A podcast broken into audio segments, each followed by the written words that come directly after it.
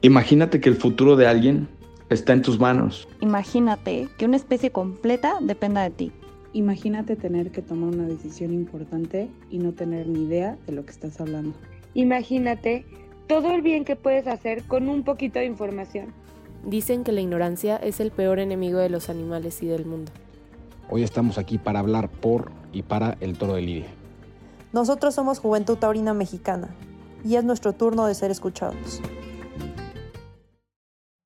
Hola, bienvenidos a este capítulo especial donde estamos presentes algunos miembros de Juventud Taurina Mexicana. Ahorita les voy a pedir que con fines más prácticos brevemente me digan quiénes son y qué rol desempeñan la fiesta brava. Entonces, pues por favor vayan ayudando. Yo soy Mariana Fernández, ganadera de la muralla. Hola, yo soy Belén Barroso, ganadera de Jarale Peñas, mucho gusto. Hola, soy Mariano Muñoz, ganadero de Zacatepec. Hola, soy Iker, aficionado de toda la vida. Hola, ¿qué tal? Soy Mariano Sescos, ex novillero y pues bueno, actualmente eh, aficionado. Y bueno, yo Camila Reynoso, ganadera de San Felipe Torres Muchas. Y bueno, en este capítulo eh, tenemos un invitado muy especial. No vamos a platicar ni con el torero, ni con el matador de toros, ni con el artista, sino con la persona. Bienvenido Isaac Fonseca. Hola, ¿qué tal? Un placer estar con ustedes y pues la enhorabuena por, por este proyecto que pues tanta ilusión hace para los aficionados y sobre todo para los jóvenes. Buenísimo, pues vamos empezando. Eh, como muchos ya saben, el 2 de noviembre México celebra un día de honrar a las personas que ya no están, de recordar, de abrazar, de sentir, de mandar besos al cielo y es un día de encuentro, de sorpresas, de mucho, mucho amor y que hoy en día queda muy poquito tiempo para esta encerrona y esta corrida histórica que no dejamos de ver en todos lados. Para Isaac Fonseca, ¿qué personas pasan por su cabeza para honrar y traer a sus recuerdos en este día? Pues debo decir y afortunado soy de que no me pasa a la mente pues alguna persona, ¿no? Porque mis seres queridos pues siguen siguen conmigo. Me pasan a la mente pues por el hecho de tenerlos, por el hecho de que van a estar en la corrida presentes. Debo decir que pues hace pues alrededor de cuatro años no toreo en México y el hecho ahora de presentarme en mi tierra, en, en esta corrida tan tradicional y que puedan estar, pues me, me representa una emoción tremenda de felicidad. Ahora, pues nos gustaría que nos platiques un poquito, Isaac, cuáles son tus sueños y aspiraciones, ¿no? Eh, que creo que eso es uno de los, pues, de los motores que, que hacen que pues, una persona se juegue la vida. Claro que sí, pues yo he encontrado en el toreo pues aquella actividad que me recompensa en dos, dos sentidos, ¿no? Tanto en lo emocional y también en el, en el tema del dinero. Yo creo que a veces no se habla de eso, pero es importante también hacerlo, eh, porque si no, pues cómo voy a vivir, ¿no? Para ello, pues hay que trabajar muy duro, hay que estar, ¿cómo decirlo? Pues eh, actualizado, que, que intereses al aficionado para que te contraten, ¿no? Entonces, pues mis aspiraciones son esa, ¿no? Vivir del mundo del toro. Más que nada, Isa, creo que es muy importante comenzar de la historia desde un principio.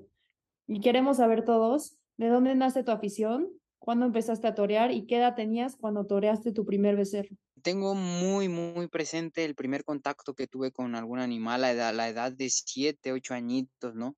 Obviamente mi abuelo estaba detrás de mí y le di esos dos primeros muletazos a una becerra. A la edad de 10, 11 años ingresé a la escuela taurina y pues de ahí me fui forjando.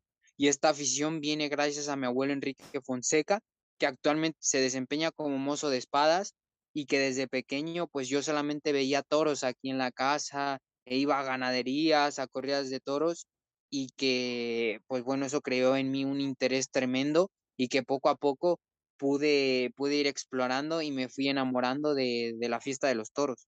Y hoy en día, después de todo lo que has vivido, si pudieras darle un consejo como a ese niño y ese niño que veía y que soñaba con vivir de los toros, ¿qué le dirías? Que siga jugando, que siga soñando, que a pesar de que va creciendo, tenga en su interior ese, ese niño juguetón que lo hacía en la plaza de toros, que no pierda la ilusión y que todo vale la pena. Muy bien, Isaac, muchas gracias. Digo, creo que es muy importante esto que mencionas, pues toda la ilusión y sueños, pues con mucho trabajo, pues talento y valor que son cualidades que necesita un torero, este, pues se puede llegar a ser importante, ¿verdad? Pero pues sabemos que no solo, no solo es importante eh, todas estas cualidades, todo este esfuerzo, todas estas ganas, sabemos que ha habido personas atrás de ti que, que han sido fundamentales para que hayas llegado hasta donde estés. El sueño de, de ser matador de toros y un novillero, pues muy importante a nivel mundial. Pues te quería preguntar, ¿qué tan importante fue eh, que estuviera atrás de ti el matador Jacobo Hernández en tus inicios aquí en México? Y pues bueno, en España también creo que una persona fundamental también, el matador de toros Carlos Aragón Cancela. Eh, ¿Qué tan importante son esas dos personas eh, en tu vida como torero? Pues son fundamentales, ¿no? Porque pues son los que, los que han creído en mí, los que han buscado lo mejor para mi persona de, de cara a, a, no buscar interés económico ni, ni otro, más que el creer en un chico que tiene las ganas y la, la disciplina de, de querer ser alguien en el mundo del toro y que en base a ello, pues hemos construido una gran historia, ¿no? Yo creo que, que el interés desinteresado, como suena así, de, del tema económico y, y, demás, pues ha hecho de nosotros tener una relación bonita, ¿no? Jacobo Hernández, un impulsor mío desde México, y Carlos Aragón Cancela, la persona que, que ha creído en mí en España y que ha tenido pues esos, esos medios no sin antes yo también pues ser capaz de cada tarde de darlo todo, de, de poco a poco abrirme camino en España. Claro, y justo ahorita que tomas ese tema de España, Isaac, yo creo que pues al final de cuentas España te abrió las puertas de una manera impresionante, ¿no? Que muchas veces platicamos y decimos que, que España no, no ha sabido tratar a nuestros toreros, pero yo creo que tú tanto como tú, como un Leo Valadez, como Joselito Adame, como Diego San Román y como muchos otros más, son las fieles figuras de, de, los toreros que realmente se les ha querido y que, por ejemplo, a ti te han adoptado como uno más en España, ¿no? O sea, la gente ya te va a ver, o sea, ya te quiere, ya te saluda, o sea, ya eres uno de ellos. Y yo creo que eso, pues en nuestra fiesta, pues es una cosa complicadísima de, de ganarte ese lugar. Para ti, ¿qué ha sido eso? O sea, que, que los españoles ya, ya, ya te tomen como uno más, ¿no? No, no como el mexicano, sino como ya parte de la, de, de la fiesta de España es maravilloso sentir eso, ¿no? Porque he, he, escuchado muchos comentarios de estos, ¿no? De que, de que se impresionan de que un mexicano sea tan, tan bien adoptado, valorado, etcétera, etcétera. Y me cuesta un poco entenderlo, ¿no? Quizá porque estoy en este lado de, de que tengo la fortuna de que me quieren mucho, ¿no? Dejando en claro de que tú tienes que seguir alimentando la afición, la ilusión que tienen, que tienen contigo, ¿no? Porque si no la hubiera, pues obviamente muchos estarán, pero muchos se irían, ¿no? El hecho de, de ya, pues hasta adoptarme casi, casi como colmenareño, eh, ahí en Colmenar Viejo o en Soto del Real, en los pueblitos ahí cercanos, pues es, es demasiado bonito viniendo de, de México, ¿no? Pero debo decir que, que no, es que suena, suena muy fuerte, pero no me ha costado tanto ese hecho, ¿no? De esta idea que tenemos de que no somos como bien recibidos, bueno, no es que es bien recibidos, ¿no? Sino que, que costaría. Eh, en lo personal yo creo que, que me ayuda mucho mi forma de ser, mi forma de estar con los aficionados, que me los he ganado también al fuera del ruedo. Y justo como decías hace ratito, ¿no? O sea, tengo tiempo de no torear en México y así, ¿Qué diferencias encuentras entre la fiesta en España y en México? Sí, es muy diferente en todos los aspectos, ¿no?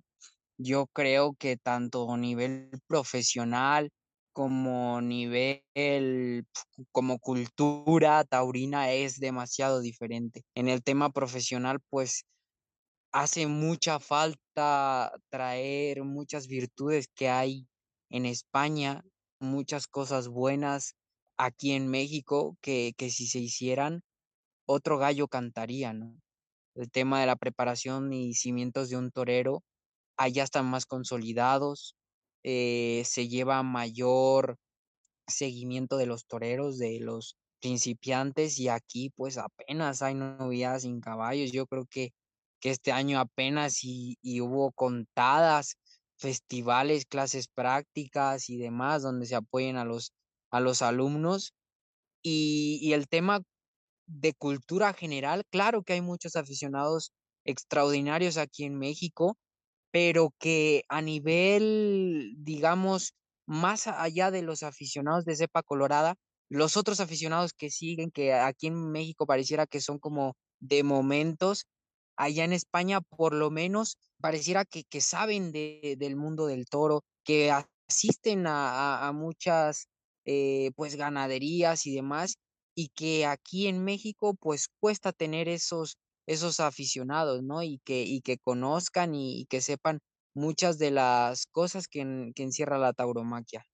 ¿Qué ves en tu tauromaquia? ¿Qué es lo que hace que gente joven como tú, que tanto necesitamos, vaya a verte a la plaza? Pues hablándolo por aquí, ya pensándolo, yo creo que, que es pues el carisma, esa, esa entrega y ese atrevimiento que luego pues eh, hago en el ruedo, ¿no? Yo creo que ese arrojo, pudiera conectar con el arrojo que tiene la juventud, pues a, esta edad, la que se siente identificado, ¿no? Con, con un joven matador que, que arriesga y, y, que proyecta en los tendidos, ¿no? Y justo te, digo, tocando este tema, Isaac, te quería preguntar, eh, ¿cómo defines tu concepto? Este, digo, hablas, nos hablas aquí de, del valor y del arrojo, pero en sí, ¿qué otros adjetivos eh, le, atribu le, atribuirías a tu, a tu tauromaquia? Yo pondría un poquito como de muchas cosas, ¿no? La entrega, la variedad y por supuesto que muchas veces y cuando, cuando el animal me lo permite y demás, pues ese toreo de, de clase puro y demás, ¿no? Pero también con ese repertorio de, de la variedad y de la improvisación. Claro, nos has hablado un poco de tus orígenes, de tus sueños, de tus motivaciones, donde lo decías también, incluso está el tema material que muchas veces no se habla, pero yo creo que una de las cosas donde también te admirábamos en esa temporada en España era ver cómo te sobreponías, ¿no? Cómo eh, la mandíbula rota, cómo ahorita todo el mundo estaba con los pelos en punta por saber que te habías lastimado en un tentadero. Yo creo que eso va un poco más allá y es donde vemos a los toreros hechos de una pasta distinta. ¿De, de dónde sacas esas fuerzas para, para tener ese arrojo y para sobreponerte a, esos momentos complicados y que nos terminas dando una, una gran tarde para todos? Eh, yo creo que son varias cosas, ¿no? La, el espíritu que, que uno tenga como, como persona ya desde niño es, yo creo que ya es algo que interiormente tú ya, ya naces con ello, ¿no? Obviamente lo vas alimentando, lo vas puliendo y haciendo crecer. También otra, pues el tema de la preparación. Eso es fundamental para salir adelante en este tipo de, de percances. Y, yo creo que otra importante, el hecho de lo que quieres conseguir. Recuerdo esa tarde de las ventas de Madrid donde pues fue la fractura y, y la cornada en el gemelo, pues tenía un compromiso a la semana de Pamplona. O sea, estamos hablando de, gracias a Dios, una plaza importantísima, donde había mucha expectación y donde también uno como torero, pues aprovecha, por decirlo así, eh, el run run de, de qué va a pasar de esto. Y es donde yo me vengo arriba y digo, pues es que quiero ir. ¿Por qué? Porque si toreros han tenido la pasta, la capacidad de hacerlo, a lo mejor hasta a veces con peores percances, ¿cómo no yo no voy a estar ahí? Entonces, el hecho del compromiso y de la expectación y del querer seguir avanzando y estar en boca de los aficionados, pues te hace sacar esa fuerza interior para poder sobrellevar los percances. Ahora mismo la cornada que tuve hace unos días en la ganadería, pues digo, rayos, o sea, fue entrando un burladero, no te lo esperas y dices tú, ¿por qué pasa esto?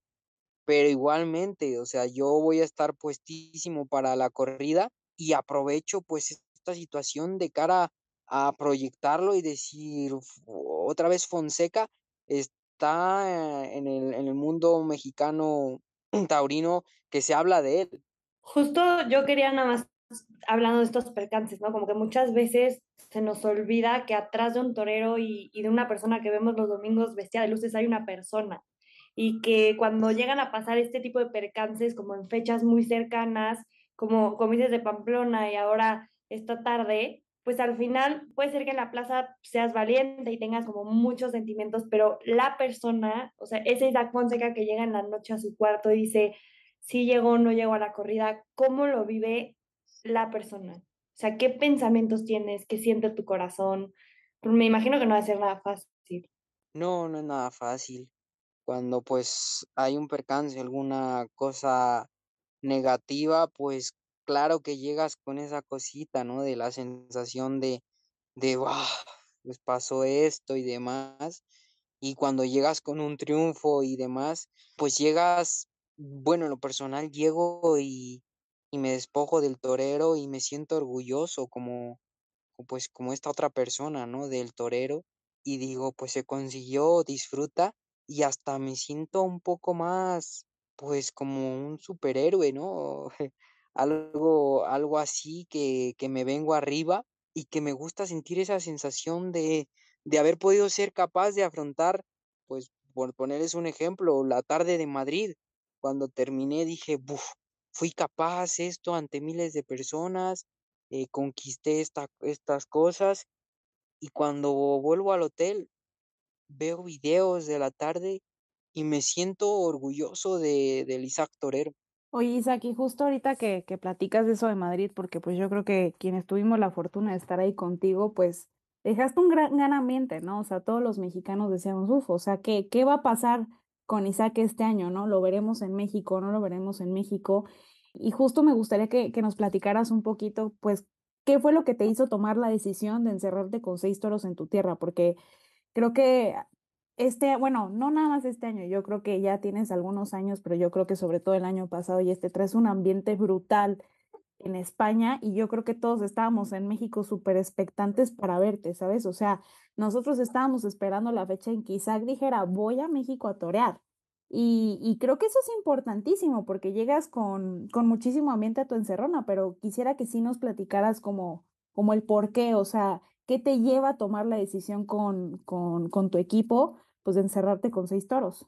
Pues es un poquito eh, muchas cosas, ¿no? Terminaba temporada en España, ya sabíamos cuándo iba a ser y pensamos, pues bueno, a ver, tomamos la decisión de ir sí a hacer campaña mexicana. Y ahora, ¿qué fecha puede ser la, la más ideal? Pensamos en octubre, bueno, es muy pronto, pum, Monumental de Morelia. Esa va a ser, ¿por qué? Porque reúne que es mi tierra, reúne, que es la tradicional corrida de, Día de Muertos. En un principio estábamos pensando en un mano a mano con alguna figura, no se pudo cuadrar y entonces lo que seguía pues debía de ser otra opción, pues algo, algo igual de importante, ¿no? ¿Y qué era esa cosa? Pues la encerrona. No dudamos y era un compromiso muy fuerte, pero, pero que quisimos llevar a cabo y que pues bueno, junto con la empresa obviamente dijimos que sí, con la mayor conocimiento y pues era ahora darlo a conocer, ¿no? Terminar de cuadrar unas cosas, pero yo creo que la expectación que, que generó todo ello y, y, sobre todo el hecho de, de esa fecha tan señalada en, en, el, en el mundo taurino mexicano, pues fue lo que nos orilló a que fuera una encerrona también. Olé, pues, pues qué bonito, Isaac, y creo que ahora que hablabas de mm, las diferencias entre la fiesta en México y la fiesta en España, decías, hay muchas cosas en España que a veces si, si hiciéramos las cosas diferentes en México, eh, pues otro gallo cantaría, ¿no? Y creo que tú lo estás haciendo justamente apegándote a esa seriedad y lo vemos en la presentación de, de los seis toros con los que te vas a encerrar. Eh, vemos también que hay variedad como de encastes de la cabaña brava mexicana en, en esos toros. ¿Cómo fue esa decisión? Si nos quieres platicar un poquito de qué ganaderías y qué toros escoger para tu encerrón. Sí, pues en un principio, pues la intención era tres toros de sangre mexicana y tres toros de, de sangre española. Fue difícil, la verdad, pues encontrar toros en México. ¿Por qué? Porque ya muchos ganaderos ya tenían vendidas sus camadas, sus toros. Entonces ya, ya fue pues también un poco orillarte en esas decisiones a que fueran seis toros de diversas ganaderías, que sí que los ganaderos pues tenían toros bien presentados, pero pues pocos. Entonces se llevó a la, a la decisión de que fuera uno de, de estas ganaderías y, y, que cumpliéramos igualmente con esos tres toros de línea española y tres de mexicana. Y sobre todo buscando pues que en la presencia de los toros tuvieran esa seriedad que, que pues la ahora mismo lo, lo hemos llevado a cabo. Tomando en cuenta lo que acaba de decir de las ganaderías, para ti, Isaac Fonseca, para tu toreo, ¿cuáles son las cualidades que debe de tener el toro ideal? Pues mira, muchas veces no, no sé decirte exactamente qué cosas pueden ser. Lo que sí puedo comentarte es de que hay algo que debe de tener el toro. Transmisión. Transmisión. Eso es fundamental. ¿Para qué? Pues para que el espectador tenga interés en, el ruedo. Porque si no hay esa, esa chispa por parte del toro, esa movilidad, pues se pierde el interés y no hay emoción. Yo considero que el toro sea cual sea la, la, condición, debe de tener emoción, debe de transmitir. Ya nos podremos adelantar que si en profundidad, que, que si en humillación, recorrido y demás, obviamente, pues claro que sí, yo creo que, que ustedes como ganaderos pues lo, lo quieren, ¿no? Un toro que tenga profundidad, duración, codicia, que, que sea bravo, fijeza y, y no, pues así todos quisiéramos ese, ese toro, ¿no? Pero con que tenga emoción y transmita, creo que ya va de gana. Ole, Muy bien. totalmente de acuerdo. Sí, y complementando esta parte, bueno, como eje principal de la fiesta, pues siempre todos vamos a estar de acuerdo que es el toro. Pero también, digo, con, aquí estamos pues jóvenes aficionados, ganaderos, este, tu matador de toros, ¿Qué crees que de tu trinchera también hace falta para que la gente joven vuelva a llenar los tendidos en México? Y bueno, pues nosotros ahorita estamos haciendo una labor ahí, eh, aportando un pequeño granito de arena, ¿verdad? Para fomentar y, que vuelvan este, los chavos a, a, los toros. Pero tú como torero, ¿qué crees que haga falta desde su trinchera para que regrese toda la afición a, a todas las plazas de México? Desde lo que me corresponde, pues arrimarme, porque arrimándome, ah, es que está muy claro, o sea, el tema del maestro Andrés Rocarrey, ¿no? No hay, es el referente más cercano, un, un pues maestro joven que ha cautivado los públicos y ha traído gente joven, nueva al mundo del toro y que por, por esa valentía, ese arrojo, pues han buscado en él ese, ese héroe, ¿no? Que, que yo me imagino a los aficionados que se han adentrado, pues que no conocían la tauromaquia y algunos que sí, oye, pues vente, hay un torero que te va a encantar, que, que se arriesga, que se arrima al toro, van a la plaza jóvenes nuevos atraídos por otros, lo ven y wow, quedan impactados. No, pues sí, sí me gustan, sí me gustaron los toros, hay mucha emoción y ya se va creando ahí pues un run run, se va trayendo gente nueva a, a los toros y desde mi trinchera pues es eso, el seguir arrimándome, primero Dios triunfando y eso va a crear ese morbo. Yo creo que, no sé si es la palabra correcta, pero ese morbo de, de decir, oye, a ver que ahí anda un joven que, que, que, que torero, que no sé qué, y, y van a las plazas, ¿no? Obviamente el tema que hacen ustedes de lo que están haciendo ahí en, en, las novilladas, en el cortijo, es fundamental. ¿Por qué? Pues porque también haces algo de interés, ¿no? En, España hay muchos los encierros, que son como tipo pamplonadas, eh, donde hay algo más que solo el festejo taurino y que también atraes a jóvenes y, y no es pues tan pesado como dicen allá, a veces un festejo taurino, sino que lo complementas con algo más. Y ahora con la modernidad y con la globalización que el mundo va tan rápido, pues también conquistas con eso a los jóvenes. Y hablas de, pues de Roca Rey, ¿no? Y ahora que estás en México conectando con el campo, con el toro, con, con las plazas próximamente, ¿a qué toreros mexicanos tienes, ya sea activos o en retiro, tienes como referente? Al maestro Eloy Cavazos, al cual le mando un abrazote porque hoy vi un video donde me mandaba muchos ánimos y decía, vayan a apoyar a Isa Fonseca el 2 de noviembre. Y no, es un artista el maestro. Eh, también admiro mucho a, al matador Sergio Flores por su disciplina, su dedicación y que el día 19 vamos a estar ahí en Tlaxcala y esperemos nos demos un agarrón. Dices, Isaac, eh, a ver si nos damos un agarrón con, con Sergio Flores y se habla mucho de esa rivalidad entre toreros que tanto le hace a la fiesta, ¿no? Tanto bien en, eh, de tener los ultras y los hinchas y hoy pues parece ser que se va conformando lo que tanto habíamos esperado, una baraja de toreros jóvenes en México que nos puede dar eso. ¿Cómo lo ves tú en tanto la baraja que de, de toreros jóvenes que hay en México? ¿Cómo ves esas posibilidades de, rivalidad, de, que haya competencia en el ruedo y que al final pues eso también llegue a los tendidos? Necesaria, la veo necesaria porque volvemos a lo mismo, cuando hay interés, cuando hay novedad, invitas a otros sectores de la sociedad a querer ir al, al ver qué hay, qué, qué pasa, ¿no? Entonces, ahora con esta, esta nueva baraja de, de matadores jóvenes que estamos, pues resulta importante de hacer carteles en los que aparezcamos juntos y, como no, con alguna figura ¿Para qué? Pues para el bien de la, del atractivo de, del aficionado y de nuevos aficionados, ¿no? Comentaba pues del matador Sergio y también esa tarde estará el futuro matador Arturo Gilio, que pues viene también de Europa y que va a resultar interesante, ¿no? Para todos los aficionados. Entonces, hay, hay grandes matadores de toros en México donde pues espero ser capaz de, de competir con ellos. Claro, creo que la, la competencia sana es importantísima y sobre todo le damos una variedad a la tauromaquia, ¿no? Y sobre todo que ahorita estamos en un punto en el que, al menos en la tauromaquia en México, necesitamos empezar a ver caras nuevas, ¿no?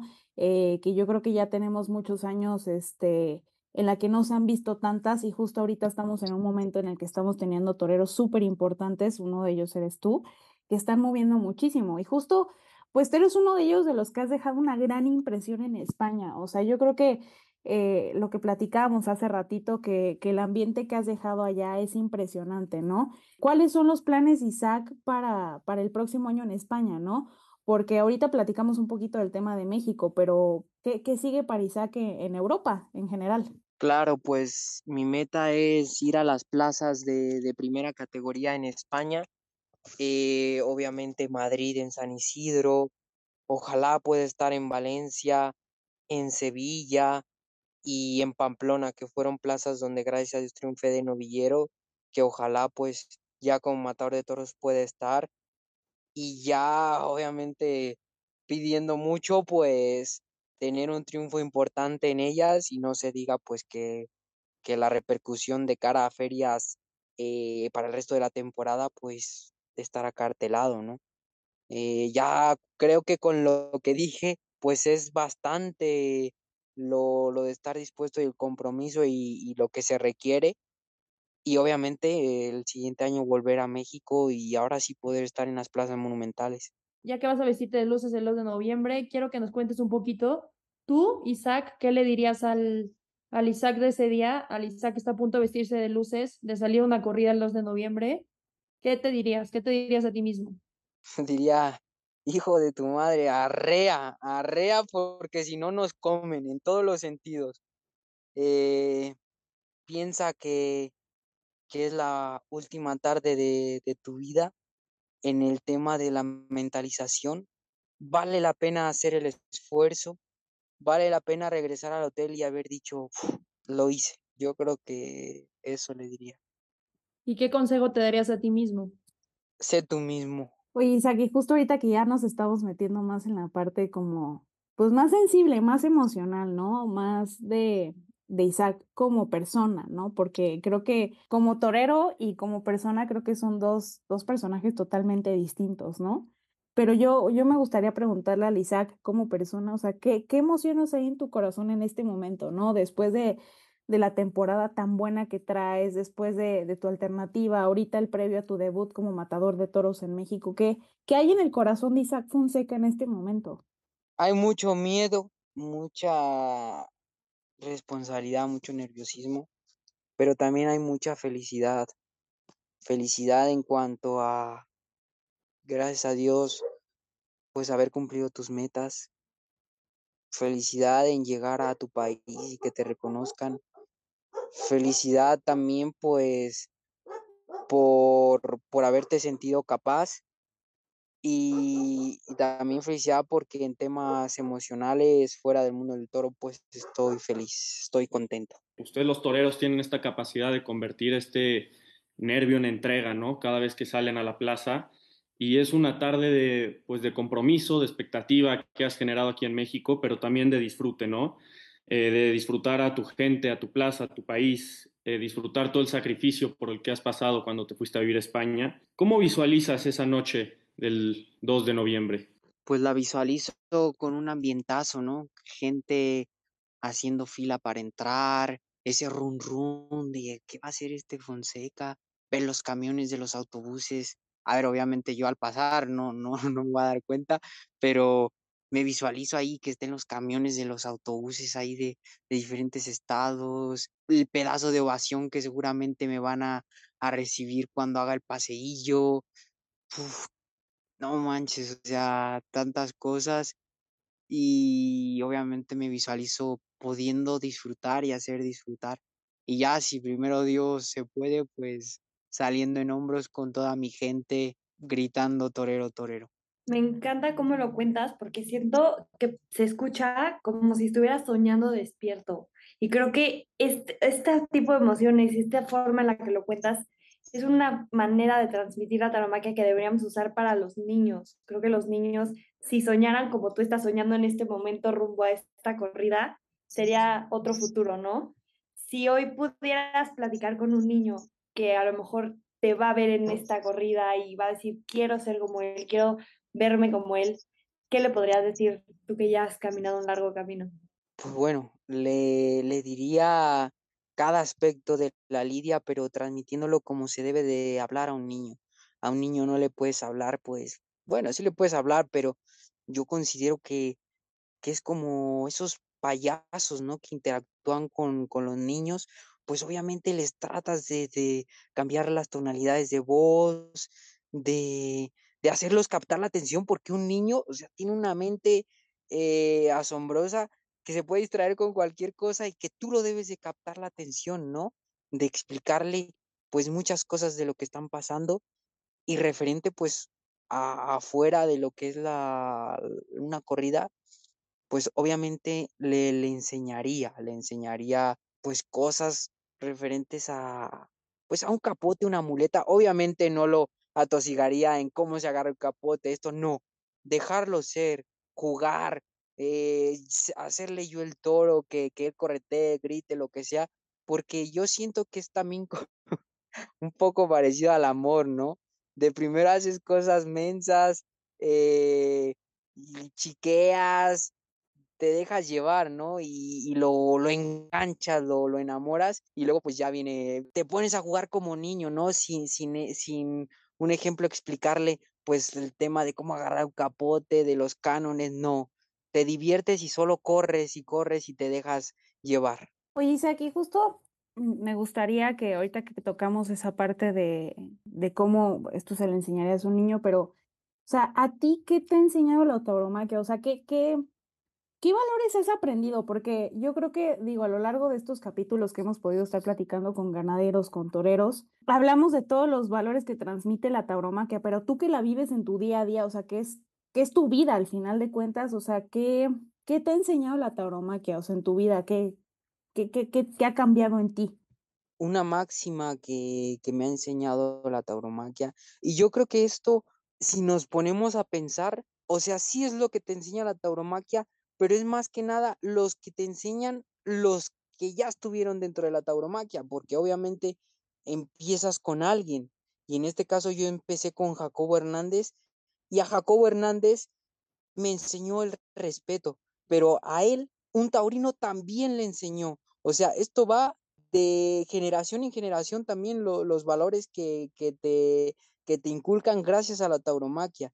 ¿Cuál me ha enseñado? Pues el respeto, la disciplina, pues el esfuerzo. A ver, esto ya no sé si son valores, pero hablo de, de cosas buenas, ¿no? De la disciplina, la constancia, el madurar también eh, a muy corta edad, pero me quedaría con el respeto. ¿Por qué? Pues porque la tauromaquia sigue siendo esa escuela de cosas buenas que aunque el mundo gira y pareciera que, que se va contaminando con tantas cosas, con tanta basura mental, y que la, la tauromaquia aún sigue con esos, esos cimientos que, que te hace, obviamente, respetar.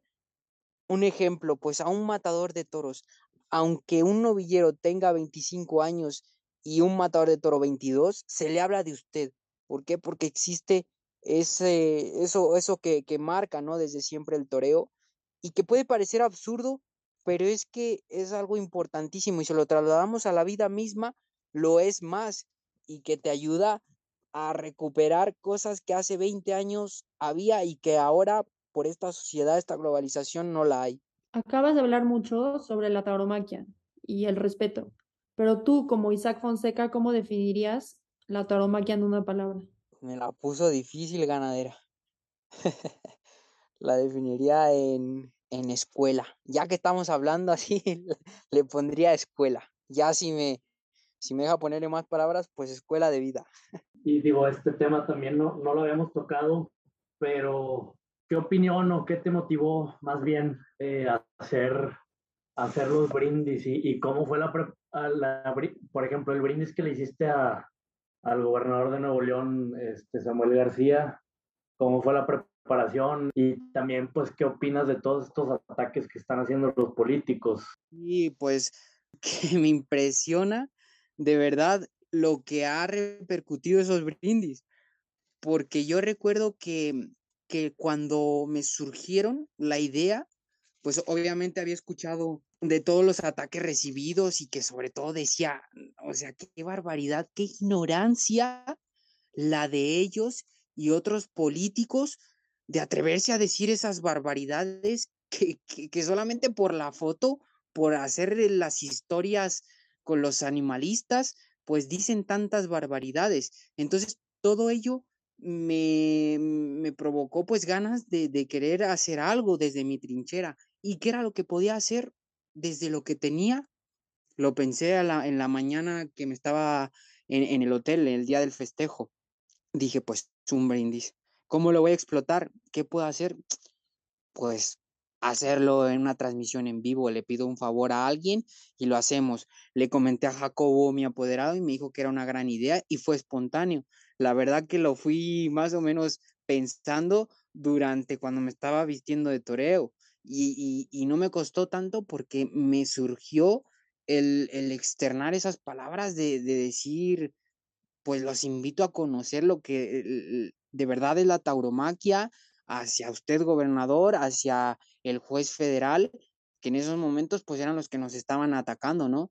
Gracias a Dios supe que, que sí les llegó pues ese brindis y que mucho o poco, pero de algo sirvió. ¿Qué les diría a, pues a todos los políticos o a algunos de ellos, porque hay otros que gracias a Dios pues apoyan la tauromaquia, que también eso, eso es un, una cuestión que debemos dejar en claro, que que la tauromaquia en tema político no es ni de unos ni de otros, debe de ser neutral.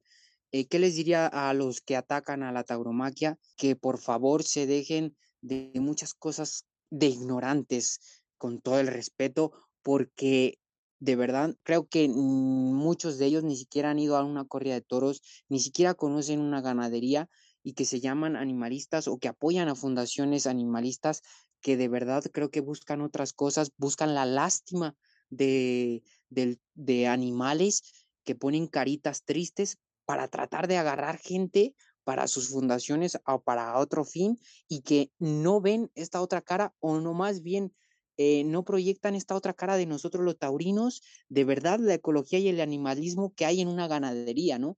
Es todo un mundo y que esto nos podríamos llevar pues horas platicando, pero yo creo que, que es la ignorancia, la de ellos, la que está reinando. Y justo creo que hablando de un poco de ignorancia, a lo mejor va un poco por ahí la, mi siguiente pregunta. Creo que muchos, eh, a lo mejor nos podemos quedar con Isaac Fonseca, nació en Morelia, 24 años, lo que sea, ¿no? Ver las caras en los carteles, los camiones, todo. Pero realmente podremos llevar un buen rato escuchándote y platicando contigo. Pero ¿quién es Isaac Fonseca? ¿Quién es la persona? Pues bueno, también debo decir que, que Isaac Fonseca no se puede de momento concebir sin el Isaac Fonseca Torero, ¿no? Mm, suena fuerte, pero, pero es como el hombre araña, ¿no? Yo creo que, que llega pues un momento que está tan identificado, tan que lo picó pues esa araña y en este caso me entró el veneno que, que a veces no me concibo sin el Isaac Fonseca Torero. Podría hablar de, del humano y, y, a ver, obviamente es humano el torero, pero podría hablar de, de la persona y, y pues puedo decir que, que me considero pues un joven normal, soñador, que, que siempre trae una sonrisa en la, pues obviamente en, la boca, pero que, que, la trae siempre, que le gusta ver por los demás y que tiene muchas metas fuera del mundo del toro, como lo son el viajar, el tener negocios, el poder ayudar a la gente necesitada y sobre todo poder llegar a, a una edad de, de poder levantarse y, y, y estar todo el día disfrutando de su familia nada más. Qué bonito todas estas autodefiniciones y, y, pues la verdad es que creo que desde fuera te conocemos poco, pero, pero así te vemos y más por, por la gente que, que te rodea, pues creo que no son más que también lo que acabas de definir. Y bueno, yo la verdad, yo hablando personalmente de Tizac, yo la verdad me siento sumamente orgulloso de tener un torero como, como tú, paisano nuestro. Fíjate, a mí hay una este, anécdota que no se me olvida una vez en la plaza ahí de mi tierra en Zacatecas, toreaste una vacada, unas vacas de, de la ganadería de Guadiana, este, sí. vacas viejas, tenían, pues yo creo que ya entre los 8 o 10 años. Sí. Y digo, de los seis este, chavos que, que estuvieron ese día, una vacada, me sigo acordando hasta la fecha, que te pasaban los trancazos por las rodillas, por la axila y tú ni te inmutabas, te quedabas más quieto, como lo vimos en Madrid, hace cuenta que es el mismo Isaac con ese concepto tan definido que, que te vimos toda la temporada en España. Y pues nada, yo digo, ya en ese momento yo quería ser torero y la verdad, digo, pues tú eras becerrista en ese entonces, creo que yo también era becerrista nos, yo creo que todo, a todos los que estábamos en la plaza nos comprometiste y nos dijiste, a ver señores, si ustedes quieren ser torero, así está el tema y hay que zumbarse igual que yo me estoy zumbando ahorita. Entonces, pues la verdad en ese momento fuiste una motivación hablando de mi persona y pues la verdad que orgullo todo lo lejos que, que has llegado, la verdad enhorabuena.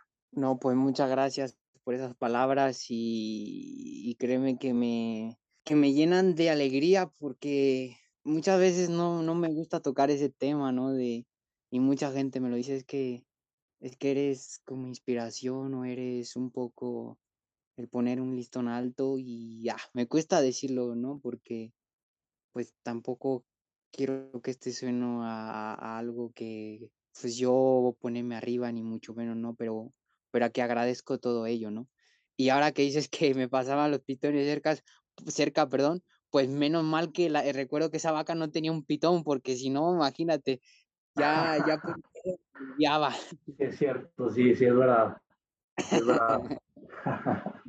Yo creo que antes de que, bueno, Mariano, no sé si quieras preguntar algo más, Mariano Sescos, pero eh, ya para cerrar, Isaac, eh, yo creo que después de esta reflexión que tuvimos contigo de, de pues alcanzar tus sueños, de las metas que tienes como torero, como persona, ¿qué le dirías a la afición? O sea, ¿con qué te gustaría que la gente se quede de ti y qué les dirías ahorita? O sea, como tú como torero y como persona.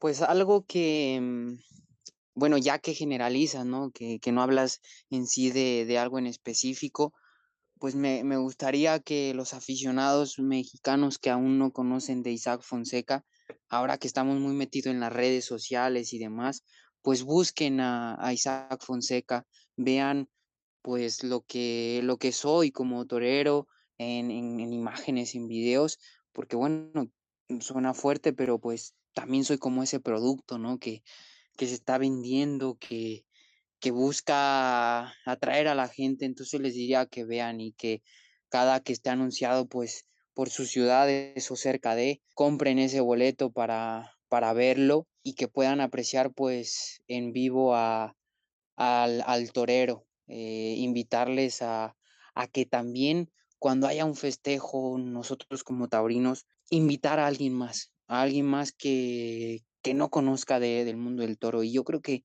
si hacemos eso, y no es que yo esté inventando eso, no, esto ya lo había escuchado. Entonces, pero creo que es una, una buena idea el, el hecho de invitar a, a, a, alguien más que no conozca el mundo del toro para que, pues para seguir creciendo. Pues nada, Isaac, nada más agradecerte, de verdad, qué honor y qué gusto haber tenido esta conversación contigo, darte las gracias por estar aquí a nombre de toda Juventud Taurina Mexicana y de nuestros afiliados también. Eh, recuerda que si eres joven taurino, puedes afiliarte a nuestra base de datos y tener muy buenos descuentos en algunas corridas. Y pues nada, no sé si quieras tú cerrar con algo, mandarle un mensaje a los que nos escuchen y pues nada, agradecerte. Y por supuesto, pues si me lo permiten, un spot publicitario e invitar a, a todos los que nos escuchan, pues a mi próxima presentación como matador de toros aquí en México el día 2 de noviembre, donde me encerraré seis toros de, de diversas ganaderías, en la cual pues va a ser una noche muy importante para mi carrera y espero que lo sea para, para todos ustedes. Agradecer pues este espacio a, a ustedes también por estas preguntas, porque me la he pasado muy bien y, y me he podido expresar también. Se va a transmitir tu encerrona, se va a poder escuchar en la radio o ver en alguna transmisión en vivo en algún lado, para los que no podamos a poder asistir. Eh, obviamente me encantaría que, que así fuera, porque, pues bueno, para muchos aficionados, sobre todo fuera de México o que no está en sus posibilidades ir, pues el hecho de verme en esa corrida sería extraordinario, ¿no? Pero pues también debemos decir que si se transmite, pues obviamente la gente que, que quizá está dispuesta a ir, pues ya no iría, ¿no? Y para nosotros, y creo que para, para todos ustedes, pues es bonito ver una plaza con gente y que además va a ser necesario para esa fecha tan importante en mi carrera. De acuerdo, Isaac. Y bueno, ya nomás por último, Belén tenía una pregunta, pero le da pena hacértela. Que si le vas al Cruz Azul al Monarcas y por qué al Cruz Azul. no manches, qué artista. No, no, no, yo, yo, bueno, desde, desde siempre y, y así le he ido al Santos Laguna, entonces no, no me voy a declinar ni por uno ni por otro, ni por otro, al Santos y ya está. Ándale, al Llantos Laguna, muy bien. no manches. no, muy bien. No, pues sería todo, Isaac. Este, creo que sí ya cerramos.